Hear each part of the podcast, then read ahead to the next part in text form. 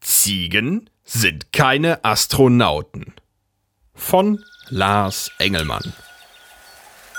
Die Bergziege kaut ihr Gras ganz ohne Unterlass. Nichts mag sie lieber.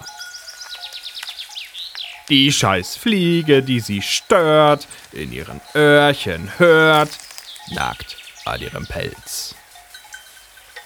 Das Gras, ganz abgefressen, wächst stumm unterdessen weiter gen Himmel. Der Berg ist ihm weit voraus. Auf Ziege, Fliege, Gras geht bald die Luft aus. Dann hat er endlich seine Ruhe.